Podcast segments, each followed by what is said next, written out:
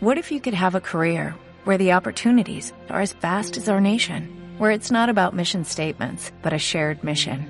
At U.S. Customs and Border Protection, we go beyond to protect more than borders, from ship to shore, air to ground, cities to local communities. CBP agents and officers are keeping people safe. Join U.S. Customs and Border Protection and go beyond for something far greater than yourself. Learn more at cbp.gov/careers.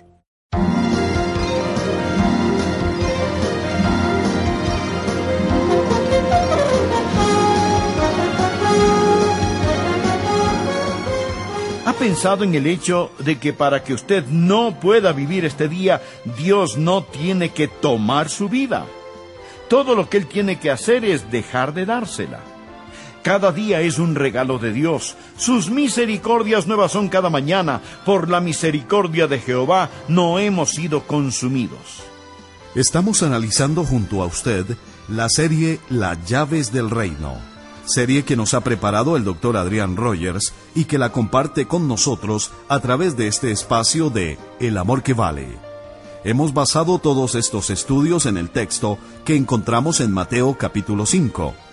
Una de las bienaventuranzas dice, Bienaventurados los misericordiosos, porque ellos alcanzarán misericordia. Bienaventurado significa feliz, pero es más que feliz, gozoso o satisfecho es ser felicitado. Cuando Jesús dice feliz de aquel que tiene misericordia, está diciendo gozoso, feliz de aquel que se inclina a compadecerse del mal ajeno y que se mueve a hacer algo por aliviarlo. Complementa la frase diciendo que aquellos misericordiosos a su vez alcanzarán misericordia de parte de Dios. La misericordia es una de las características más bellas del Señor. Es uno de los atributos que Dios posee. La misericordia de Dios es la que hace que nosotros no perezcamos bajo la justicia de Dios a pesar de nuestra maldad. Esa misericordia es la que es nueva cada mañana y nos permite tener vida, paz. Cuando usted actúa con misericordia, está actuando a la manera de Dios. Enseguida, la magnificencia de la misericordia con el doctor Adrián Rogers. Bienvenidos a El Amor que Vale. Continuamos con la serie Las llaves del reino, y una de las grandes llaves del reino es la misericordia. Los que hemos recibido misericordia debemos dar misericordia. La persona que no conoce la misericordia es la única persona que rehúsa mostrar misericordia. Deseo que nos acompañe porque usted será bendecido y si escucha, usted llegará a ser una bendición para su familia y para aquellos con quienes trabaja. Hoy estudiaremos la magnificencia de la misericordia. La palabra bienaventuranza es muy difícil de traducir. Podríamos decir feliz, pero significa más que feliz. Significa satisfecho, con gozo, completo. Todas estas cosas y más están envueltas en esa palabra griega Macarios. Escucha al Señor Jesucristo dar estas bienaventuranzas en Mateo capítulo 5. Viendo la multitud, subió al monte y sentándose vinieron a él sus discípulos, y abriendo su boca les enseñaba, diciendo, Bienaventurados los pobres en espíritu, porque de ellos es el reino de los cielos. Y lo que él quiso decir aquí es, Bienaventurados los que ven su condición espiritual, ven que ellos están en bancarrota, destituidos ante un Dios justo y santo. La palabra pobre aquí no significa simplemente sin mucho, significa no tener absolutamente nada. Versículo 4. Bienaventurados los que lloran porque ellos recibirán consolación. Cuando reconocemos lo que somos espiritualmente, que en nuestras manos no tenemos nada que ofrecerle a Dios, entonces el próximo paso para la bienaventuranza es estar quebrantados por nuestra bancarrota. Bienaventurados los que lloran, genuino y santo dolor que trae arrepentimiento. Esto nos lleva a bienaventurados los mansos, porque ellos recibirán la tierra por heredad. Esta mansedumbre significa sumisión a la voluntad de Dios. Es la fuerza que ha sido conquistada y ahora es controlada. Porque cuando veo lo que soy, en mí mismo, me arrepiento de mis pecados con dolor santo y me entrego a Dios. Por favor, mire el versículo seis. Bienaventurados los que tienen hambre y sed de justicia, porque ellos serán saciados. Y esa justicia es Jesucristo mismo, no nuestra propia justicia, mas la justicia que viene por la fe en el Señor Jesucristo. Cuando reconozco que soy un pecador perdido, me arrepiento de mis pecados, entrego mi corazón a Dios, tengo hambre y sed de Jesús, y entonces Dios hace algo en mi corazón. Nazco de nuevo, empezando a actuar como una persona renacida. Y esto, amigos, nos trae a la bienaventuranza de hoy. Versículo siete. Bienaventurados los misericordiosos, porque ellos alcanzarán misericordia. Esta es una característica santa que está en el corazón y en la mente de los que han renacido. Y la forma en que ésta se muestra es al tener un corazón lleno de misericordia. Los que han recibido misericordia, sin duda alguna, mostrarán misericordia. ¿Pero qué es la misericordia? Bien, no es simplemente suavidad. Hay personas que son tan tiernas que no lastimarían a una mosca. En una reunión donde discutían sobre elegir a alguien para llevar a cabo algo que requería un poco de coraje, dijeron, no, no, no, no lo envíen a él, él no mataría a una serpiente en una sala cuna. Bien, eso es suavidad. Pero no, no, no es necesariamente misericordia. Y la misericordia no es simple sentimentalismo. No es ver a alguien sufriendo, a alguien en peligro y derramar lágrimas de cocodrilo. Esto puede ser sentimentalismo, pero no es misericordia. ¿Qué es esta cualidad de misericordia? Mi amigo, es la compasión en acción. Eso es misericordia. La misericordia no es suavidad, sentimentalismo, mas es la compasión en acción. Quiero que pensemos en esta bienaventuranza. Bienaventurados los misericordiosos, porque ellos alcanzarán misericordia. Por favor, primero piense conmigo sobre la belleza de la misericordia. ¿Sabía que el atributo de la misericordia es una de las características más hermosas de Dios? Y cuando usted es misericordioso, usted actúa como Dios. Anote estos versículos en el margen. Lamentaciones, capítulo 3, versículo 22. Por la misericordia de Jehová no hemos sido consumidos. Amigo, piense, piense en esto porque nunca decayeron sus misericordias. Dios vincula la misericordia con la compasión. Por la misericordia de Jehová no hemos sido consumidos, porque nunca decayeron sus misericordias. Y él continúa diciendo, nuevas son cada mañana. Cada mañana al despertar usted puede experimentar la misericordia de Dios.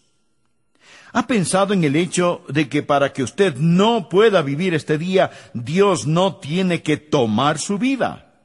Todo lo que Él tiene que hacer es dejar de dársela. Cada día es un regalo de Dios. Sus misericordias nuevas son cada mañana. Por la misericordia de Jehová no hemos sido consumidos. Anote este otro versículo, Efesios 2, del versículo 4 en adelante.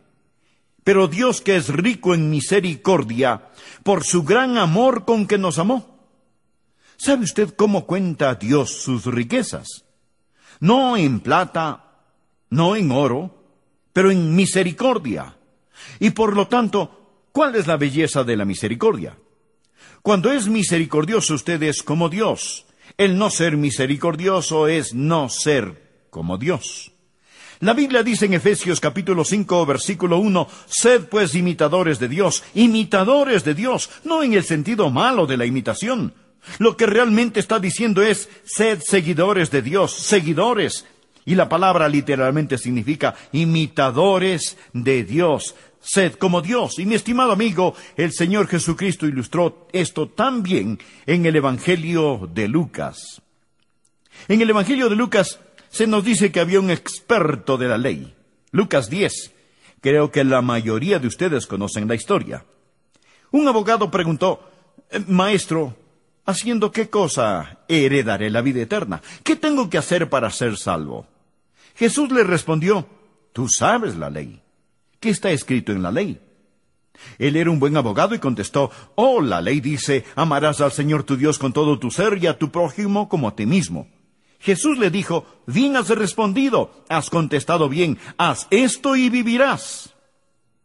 Bien, este hombre, paradójicamente, era un buen y mal abogado. Quiero decir que él dio la respuesta correcta, pero él no conocía al Señor. Jesús sabía que él no era salvo. Verá, él estaba buscando un escape de la ley. Por ello, ¿sabía usted que puede estar un ciento por ciento en lo correcto y aún así morir e ir al infierno? ¿Sabía esto? Es decir, hay algunos de ustedes que si les preguntáramos si son salvos, rápidamente contestarían que sí, pero cuando mueran van a ir al infierno. Usted dirá, espere, espere un momento, un momento, pastor, yo sé el plan de salvación. Amigo, usted no es salvo por el plan de salvación. Usted es salvo por el hombre de la salvación. ¿Se ha puesto a pensar alguna vez que cuando Herodes quiso saber dónde iba a nacer Jesucristo, él fue y le preguntó a los escribas, ¿dónde ha de nacer el Mesías? Oh, ellos le respondieron, tienes que ir a Belén, allí es donde el Mesías va a nacer. Pero ni uno de ellos bajó a Belén para arrodillarse ante el Mesías. Sabían y dejaron pasar la oportunidad. Y aquí estaba este abogado. Él sabía perfectamente la respuesta. Era un buen abogado, pero también un mal abogado. Él dijo, pero espere un minuto. ¿Y quién es mi, prójimo? ¿Quién es mi prójimo? En otras palabras, yo no quiero amar a nadie que no tenga que amar. No quiero mostrar misericordia a nadie que no tengo mm, que mostrársela. Es decir, según su opinión, Dios no estaba realmente a su alrededor. Él no tenía que preocuparse de Dios, pero sí de su prójimo. Eso era algo de lo que él tenía que preocuparse. Y Jesús contó esta historia. Recuerda la historia del buen samaritano. En Lucas 10, desde el versículo 30, Jesús dijo, Un hombre descendía de Jerusalén a Jericó y cayó en manos de ladrones, los cuales le despojaron e hiriéndole se fueron, dejándole medio muerto. Y luego Jesús le dijo a este abogado que quería saber quién era su prójimo. Aconteció que descendió un sacerdote por aquel camino y viéndole pasó de largo, se desvió y lo evadió. Usted sabe que los sacerdotes eran la gente religiosa de ese tiempo. Ellos eran los profesores, llevaban a cabo todos los rituales y los sacrificios. Él representaba el ritualismo. Oh, hay tantas iglesias hoy que están tan llenas de ritualismo. Se ponen de pie, se sientan, se arrodillan, rezan, cantan, hacen esto y hacen aquello, y al salir de allí están tan perdidos como una hoja en medio de la tormenta. Este sacerdote representa el ritualismo. Y él pasó de largo. Jesús continuó. Otro hombre, esta vez un levita, pasó de largo. Viéndole pasó de largo. Ahora, ¿qué representa este levita? Bien, ellos eran los que guardaban la ley. Si el sacerdote representa el ritual, el levita representa las reglas. Sabe que la ley nos puede condenar y la ley nos puede describir, pero la ley no nos puede redimir. Quizá este levita le dijo al herido, Mírate, estás hecho una calamidad. Pero ¿qué estabas haciendo aquí abajo? Este no es un lugar seguro para andar viajando solo. Nunca debiste haber venido aquí, así que recibiste lo que te mereces. Y él pasó de largo. Y esto es lo que hace la ley, estimado amigo.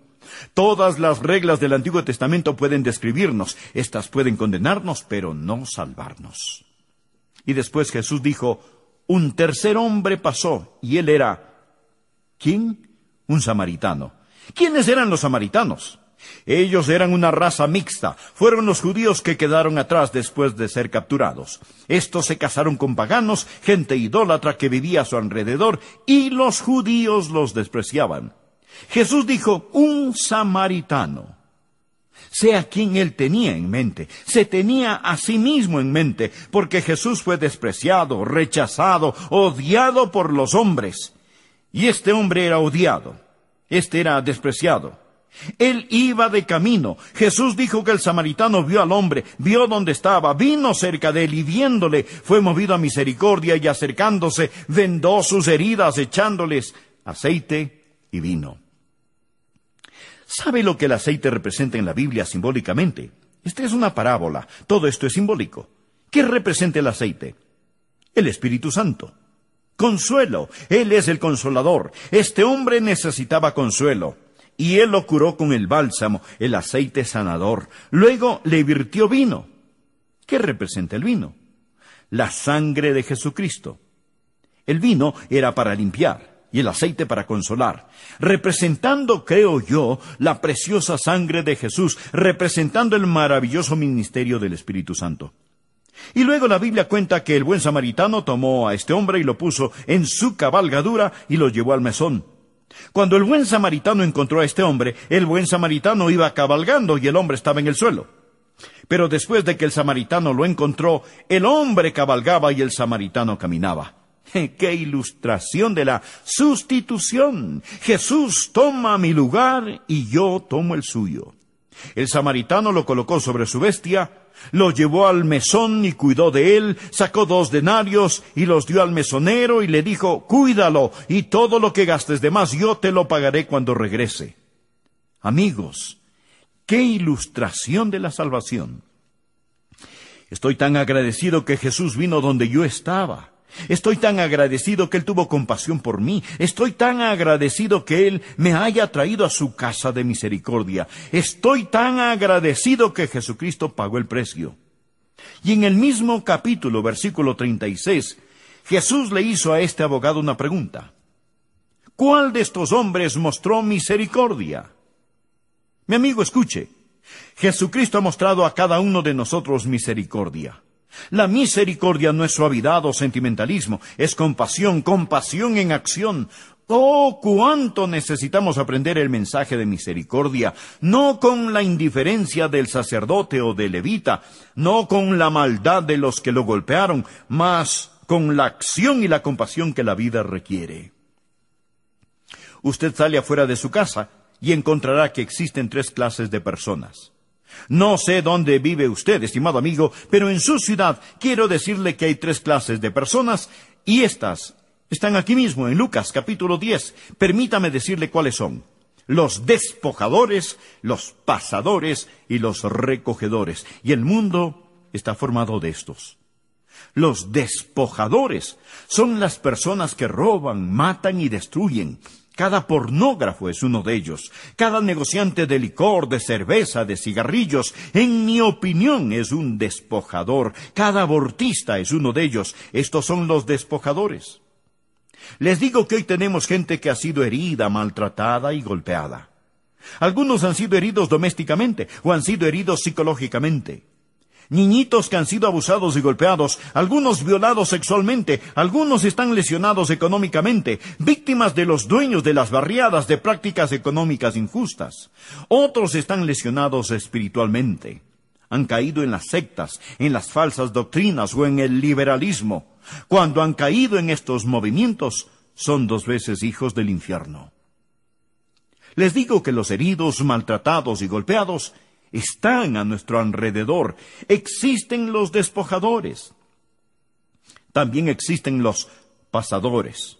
Dios nos libre. Ellos tienen sus nombres en las listas de membresía de la Iglesia. Y por último, existen los recogedores. Usted es uno de los tres, mi amigo, o usted es como esos ladrones que dijeron, lo que es suyo es mío y voy a tomarlo. O ustedes como el sacerdote y el levita que dijeron, lo que es mío es mío y yo voy a guardarlo. O va a ser usted como el buen samaritano que dijo, lo que es mío es mío, pero puedes tenerlo si tú lo necesitas. Estoy aquí para compartir, estoy aquí para servir, estoy aquí para ministrar. Bienaventurados los misericordiosos, porque ellos alcanzarán misericordia. Permítame terminar este mensaje. Estoy hablándole no sólo de la belleza de la misericordia, estoy hablándole no sólo de las bases de esta, pero permítame hablarle un momento sobre las bendiciones de la misericordia. Las bendiciones de la misericordia. Verá, Jesús aquí está dando bendiciones. Jesús dijo, Bienaventurados los que tienen hambre y sed de justicia, porque ellos serán saciados. Bienaventurados los misericordiosos, porque ellos alcanzarán qué cosa misericordia.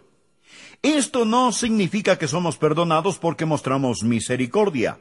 Significa que mostramos misericordia porque somos perdonados. Y entre más misericordia mostremos, más recibiremos. Es solo un ciclo. Y usted muestra misericordia porque ha recibido misericordia. Déjeme darle un versículo, anótelo. Este es un versículo aterrador. Santiago capítulo 2, versículo 13. Porque juicio sin misericordia se hará.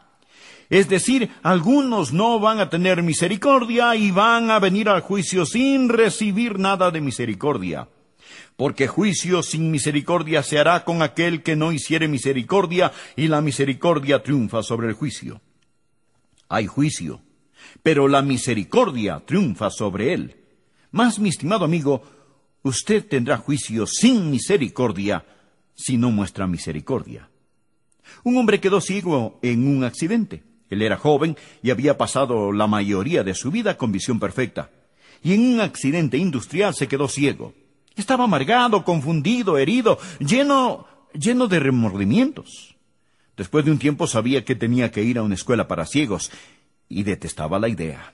Pero fue a esta escuela y entró en la oficina del presidente. El presidente le habló y le dijo, Nos alegra que esté aquí. Queremos ser sus amigos, deseamos ayudarle. Usted puede vivir una vida muy maravillosa, no como si tuviera vista. Pero hay muchas cosas que los ciegos saben que los otros no saben. Estamos aquí para ayudarle. Luego dijo, hay alguien aquí. Es un instructor. Él va a mostrarle los alrededores de la escuela. El instructor entró y se saludaron mutuamente y el instructor le dijo, salga conmigo al portal. Ellos salieron al portal. Él le dijo, escuche, Solo quiero ayudarle a adaptarse aquí. Esto es lo que vamos a hacer. Primero vamos a caminar alrededor de la escuela. Ahora vamos a bajar las gradas. Hay diez gradas. Cuéntelas al ir bajando. Existen diez gradas que están al frente de este edificio. Cuéntelas. E intente recordar cuántas hay. Cuando bajemos las gradas vamos a voltear a la derecha y al voltear a la derecha vamos a pasar por en medio del jardín y después vamos a darle una vuelta a la escuela. Yo quiero que usted se familiarice. Comenzaron a caminar. El instructor le dijo, No se preocupe, yo estaré aquí al lado suyo en caso de que algo salga mal. Esto le dio al joven hombre algo de seguridad. Ellos bajaron las diez gradas, voltearon a la derecha, salieron al jardín y tomaron su tiempo.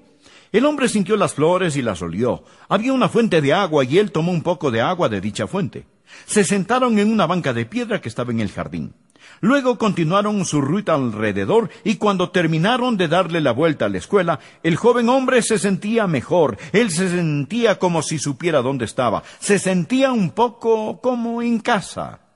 El instructor le dijo, Ahora vamos al dormitorio, a su dormitorio, donde se quedará.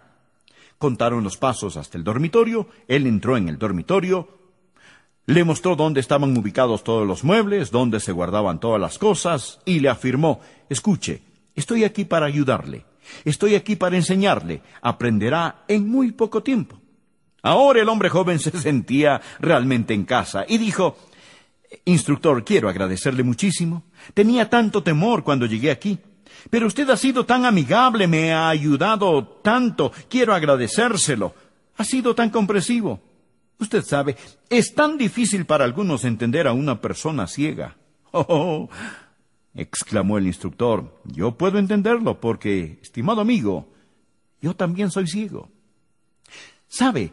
Los que han recibido misericordia saben cómo mostrarla mejor que cualquier otra persona. Si no han recibido misericordia, con razón que no muestra misericordia. Amigo, si Dios en su amor nos ha perdonado, cuánto más debemos nosotros perdonarnos unos a otros. Bienaventurados los misericordiosos, porque ellos alcanzarán misericordia. Estamos tan felices que hayas sintonizado nuestro programa. Gracias por escuchar hoy al doctor Adrián Rogers en la voz del pastor Lenín de Llanón. Oramos que este mensaje le haya bendecido y que le ayude a comprender aún más que el Señor Jesucristo es el amor que vale. Soy Milton de los Santos. Acompáñenos en nuestro próximo programa, donde juntos nuevamente estudiaremos la palabra de Dios para descubrir más acerca de su amor eterno, el amor que vale.